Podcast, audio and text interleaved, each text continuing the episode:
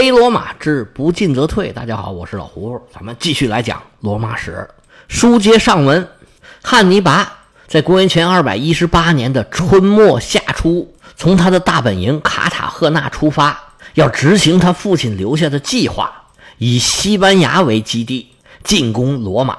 他们走的是陆路，这可是一次艰苦的远征。汉尼拔到意大利的第一站是在现在的都灵附近。总长不到一千五百公里，在这一千五百公里的路上，有四个比较大的天然屏障。第一个就是埃布罗河，第二个是现在法国和西班牙的交界比利牛斯山。这两站现在都已经过去了。我们上回书讲到第三站，就是南法的一条大河——龙河。这条河呢，在百度百科上写的是罗尼河，又有一个名叫罗讷河。言字旁一个内，木讷的讷，也有人读白字儿，就直接读成罗纳河了。但是我觉得龙河更好听，说起来也方便。前面我一直说的就是龙河。汉尼拔来到龙河是要渡过去，才能继续自己的远征。但这条河呀是又急又深，河对岸还有凯尔特人拦路，看来想要渡河是非常的困难了。但是在汉尼拔面前，这都不叫事儿。他开始啊，是做事要强渡龙河。当对岸的凯尔特人都把注意力集中在渡河的汉尼拔大军身上的时候，突然发现自己的营地着火了，还没缓过神来，他们侧翼就杀出来一支迦太基军队，跟汉尼拔的渡河军队一夹击，把凯尔特人打的是溃败，扫清了对岸的敌军。汉尼拔指挥大军从容渡河。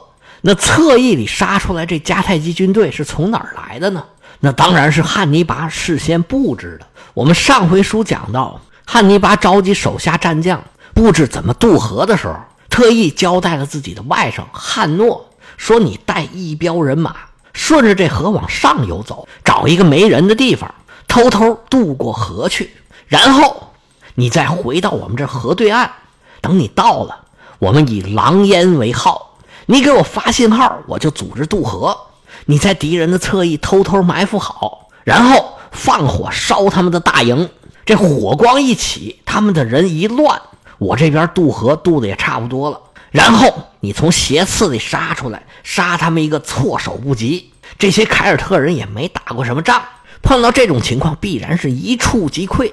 就算他们能抵挡两下，真的硬碰硬，也不是我们的对手。汉诺是依计行事，果然轻松把凯尔特人给打败了。汉尼拔从来到河边到渡河，只用了五天的时间，扫除了对岸的障碍，赶紧一趟一趟的把大军给渡过河去。毕竟是时间紧迫，现在已经是九月份了，时间窗口就剩下一个月了。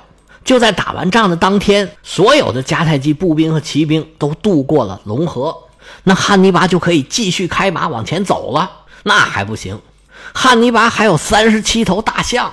转过天来，汉尼拔的任务就是把这些大象给运过河去。大象这动物非常的聪明，个儿又大，力气又大。这么大的一条河，他要是不想过呀，你是很难强迫他过河的。最后啊，汉尼拔的军队是把那些木筏呀都接到一块儿，再在上面铺上一层厚厚的土，然后再把大象是生拉硬拽，连哄带骗。给骗上木筏，然后再把这筏子拉到河对岸去。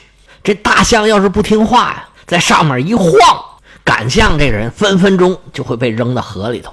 这大象掉到河里其实没事儿，大象啊会游泳，而且它把鼻子往上头一伸，飘着飘着就飘到岸上去了。但是赶象这象夫可没这么大能耐，有的水性好的还行，水性不好的就掉到河里，直接被冲走了。为了这几十头大象，汉尼拔这手下可是费了劲了。好在呀，只有三十几头，就算是一头一头的拉，也就是拉三十几趟，就是麻烦点慢慢拉吧。和尚这边拉着大象，这和尚不是和尚啊，在河流之上。汉尼拔手下的军队一趟一趟运着这个大象，汉尼拔那边他也没闲着，他把全军将士都召集起来，说我呀要给你们介绍几位朋友。说着话，对身后一招手，就上来几个穿着打扮、行为举止，包括长相，都跟迦太基人不太一样的人，不过军队啊，现在都已经走得这么远了，见多识广，一看就知道这几位啊是高卢人的酋长。汉尼拔一介绍，果然这几位啊是山南高卢部落派来的使者。因为要见汉尼拔，这几位使者的地位啊还相当的高，有的甚至是部落的酋长。这几位一上来就跟全军将士打保票：“哎，只要你们来，我们就是好吃好喝好招待。而且我们组里面也有无数的凯尔特勇士想要跟你们一起战斗呢。然后大家一起振臂高呼：消灭罗马，打倒罗马，打倒罗马！顿时这士气就起来了。这几位使者。跟汉尼拔他们喊完口号，就说：“这时间也不早了，我们部落里边还有事儿，我们呢得抓紧时间赶回去。”汉尼拔客客气气把使者给送走，回来又跟自己的战士做了一番演讲。汉尼拔这个做法其实是有明确的目的，因为到这儿啊，咱们讲的那个四个天然屏障现在已经过了三个了，一千五百公里的路也走了八成了。但是眼前就是阿尔卑斯山，前面这三个屏障跟阿尔卑斯山比起来，那就都是小儿科了。面对着眼前的崇山峻岭，汉尼拔军队里面啊，有一股明显的畏难情绪。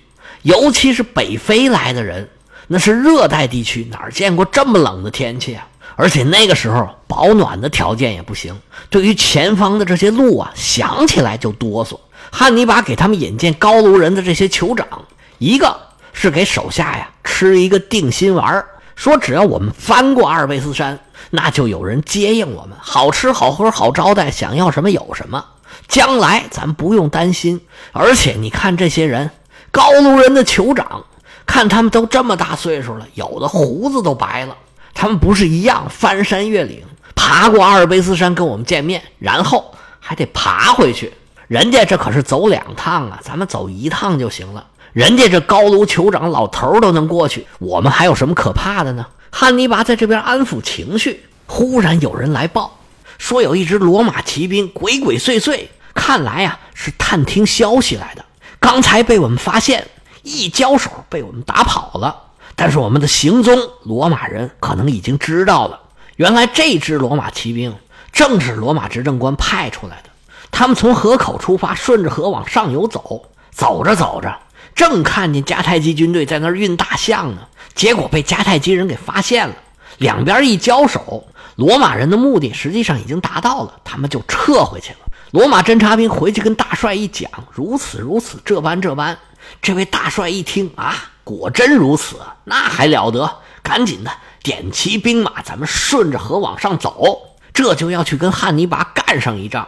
要是一般人得知这有罗马主力，没准儿啊，就会严阵以待，准备好跟罗马人打一仗。但是汉尼拔可不这么想，在汉尼拔看来啊，现在最主要的任务是赶紧翻过阿尔卑斯山，否则被罗马人拖住，我们这趟远征啊就要前功尽弃了。我管你什么骡子什么马，我才不在这等着伺候你呢！你要来呀，我走了。汉尼拔吩咐拔营起寨，我们这大象不是都过河了吗？走。全军上山，罗马人匆匆忙忙往上游赶。等他们到了阿维尼翁这里，汉尼拔的大军三天前就已经出发了。罗马执政官扑了个空，鼻子都给气歪了，只好带着自己的军队回到了马西利亚。他在给元老院的信里边说：“汉尼拔看见罗马军团，畏之如虎，抱头鼠窜，不敢跟我们罗马军团打仗，他们跑了。”你看，这坏事啊，他还可以往好的说。其实罗马人至少有两次可以阻击汉尼拔，都是因为他们的怠慢，延误了时机，汉尼拔才有机会到达意大利的境内。如果汉尼拔过埃布罗河的时候，被派去跟汉尼拔作战的这位执政官能够马上出发，且不说能不能够战胜汉尼拔吧，就是拖上几个星期。汉尼拔这个时间窗口一关上，他就再也进不了意大利了。而在龙河这里，罗马人只要收到土著人的消息，他们能够让整个军团立即出发，而不是再去打探一次。那汉尼拔这个龙河呀，应该就是过不去了。你罗马军团来到这儿，不就是为了阻截汉尼拔吗？本来这个事儿呢是稳操胜券的，结果呢就是因为这种漫不经心的态度，就让汉尼拔在他们眼皮子底下就溜走了。几次放走汉尼拔的这位执政官，名字叫做普布里乌斯·科尔涅利乌斯·西比阿。我们以前讲过，这西比阿家族是罗马很有势力的一个家族。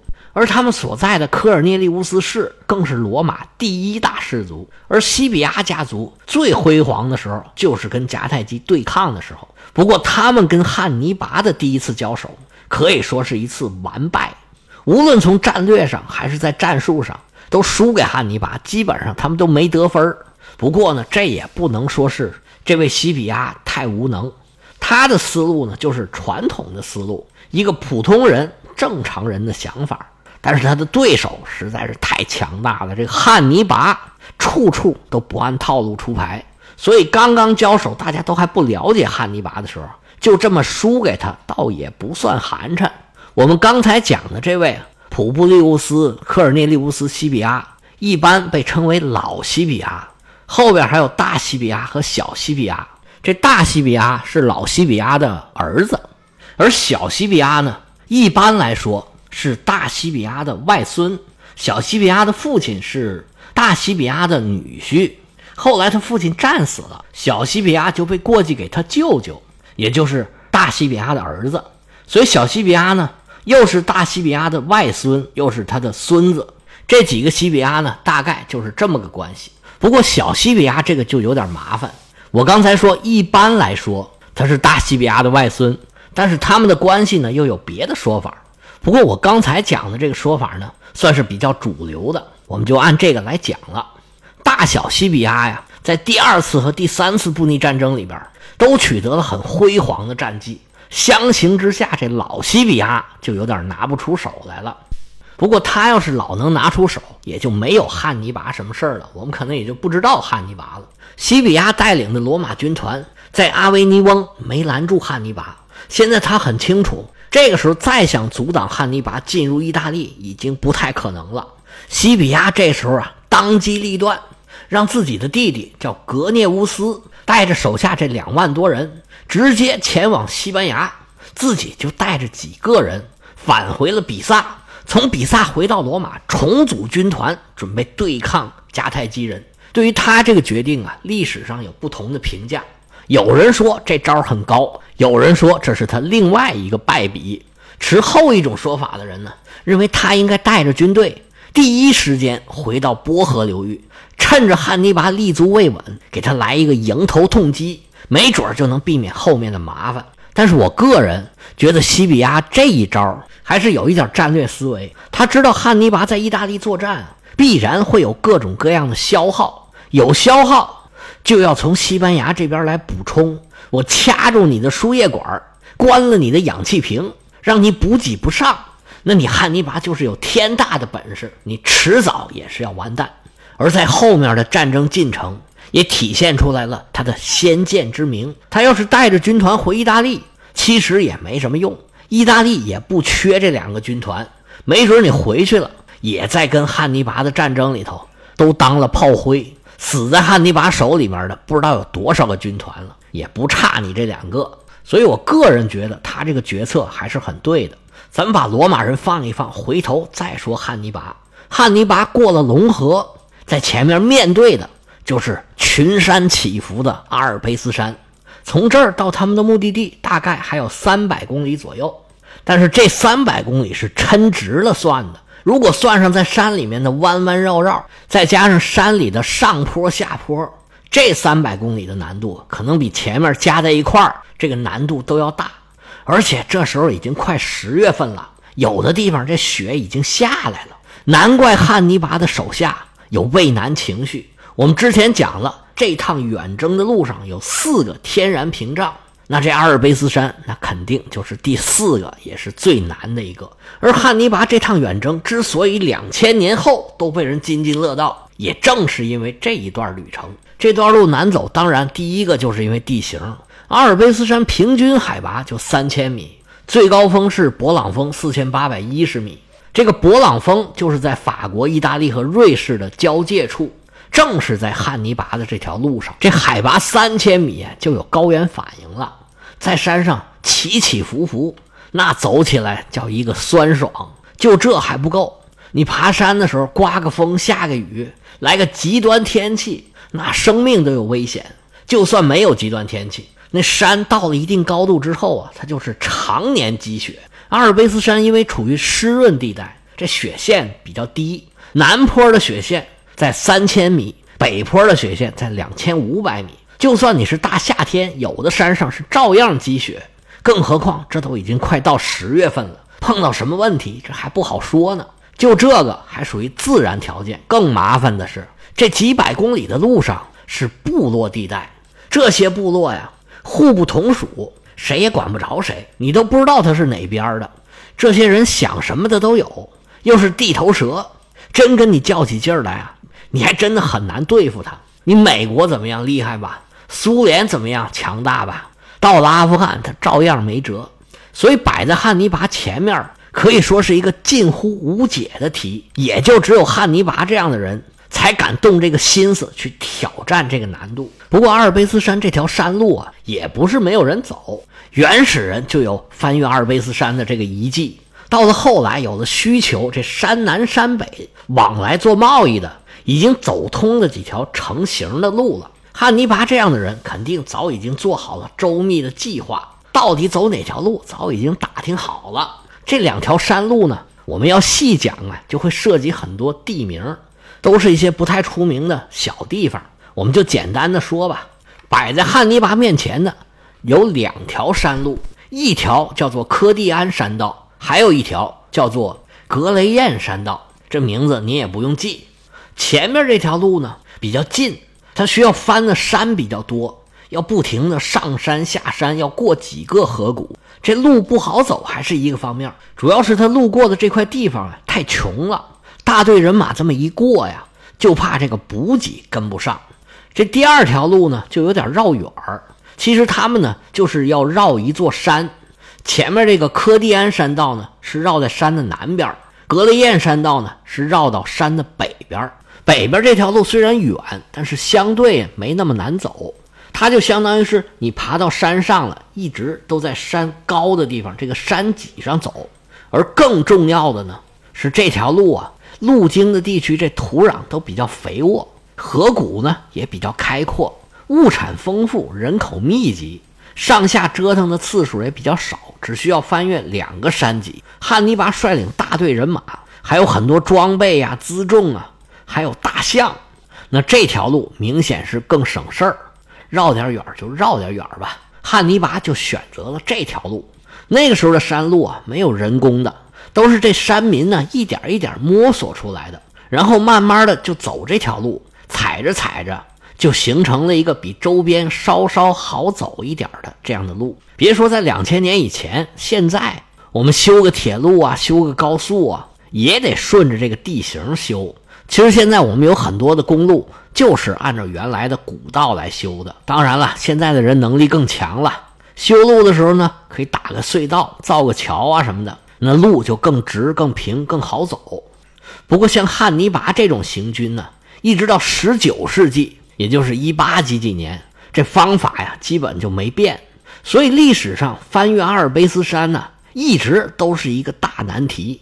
从汉尼拔到拿破仑。行军翻越阿尔卑斯山的次数都是有限的，它的难度啊可想而知。那汉尼拔翻越阿尔卑斯山的过程之中，那汉尼拔翻越阿尔卑斯山的过程之中碰到了哪些艰难险阻？他又是如何克服的？咱们下回接着说。